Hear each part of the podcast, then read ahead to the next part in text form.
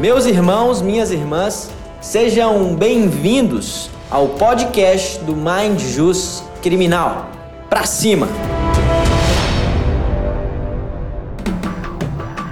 Fala pessoal, como é que vocês estão? Tudo bem?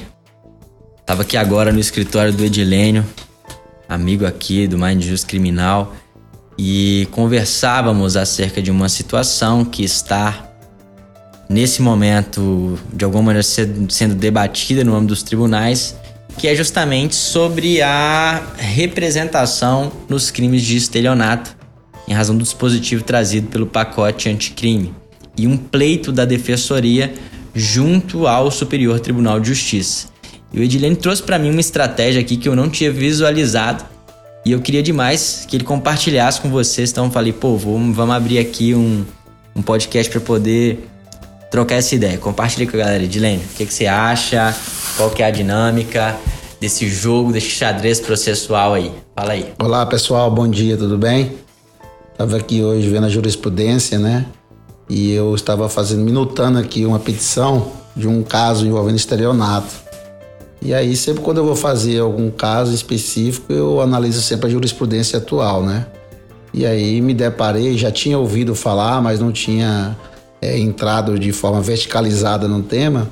Eu fui observar que a quinta turma, né, no HC 573093 Santa Catarina, que tinha sido é, impetrado pela Defensoria Pública, ela teve o seu pleito não acolhido, né? Foi denegada a ordem lá pela quinta turma do STJ sobre a questão da representação, no caso envolvendo os crimes de estelionato, né? No pacote anticrime da legislação nova. E aí entendeu que não alcança aqueles processos cuja denúncia já foi recebida, né? Só alcançaria a, aos casos onde estivesse ocorrendo ainda os inquéritos policiais, denúncia oferecida, recebida, não alcançaria mais. Ocorre que em um outro HC, também impetrado pela Defensoria Pública, agora já pela sexta turma né, do STJ, é, no dia 4 de 8 de 2020, né, já tem saído algumas coisas a respeito, teve um entendimento totalmente antagônico da quinta turma, dizendo sim que alcança os processos em cursos, né, porque a legislação teria um caráter material e alcançaria sim por ser mais benéfico ao réu, né? Então nós temos agora dois entendimentos. A quinta turma entende que não alcança os processos em, em curso, ao passo que a sexta turma entende que alcança sim os processos em curso. E aí é onde vem a questão da estratégia, né?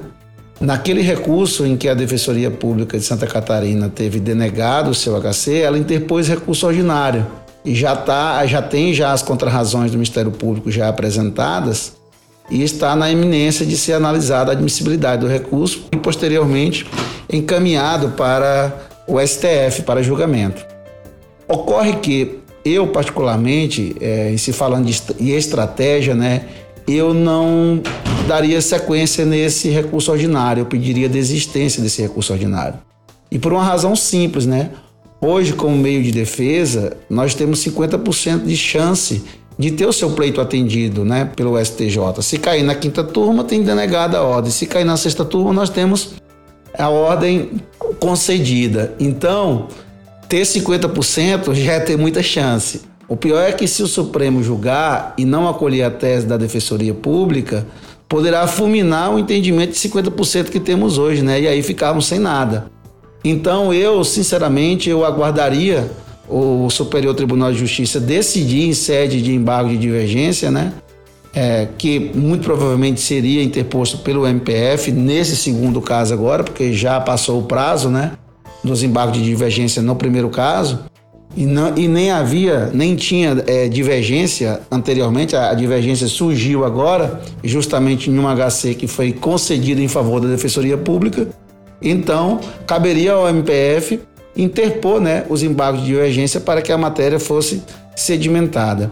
Então, entre aguardar o julgamento de uns embargos de divergência por uma corte que analisa justamente a matéria infraconstitucional e subir com um recurso ordinário, objetivando que essa matéria seja sedimentada lá no STF e aí podemos ter uma decisão contrária, eu sinceramente eu desistiria como meio de defesa de estratégia do recurso ordinário e aguardaria o STJ decidir é, a respeito da matéria, uniformizando assim a jurisprudência. Essa seria a linha que eu adotaria se, eu, se o processo estivesse aqui no meu escritório, respeitando, obviamente, os entendimentos em sentido contrário. Sensacional, né, galera? Isso aqui, ó, é xadrez processual. Xadrez, aprende demais com esses caras. Aula. E eu queria compartilhar isso com vocês.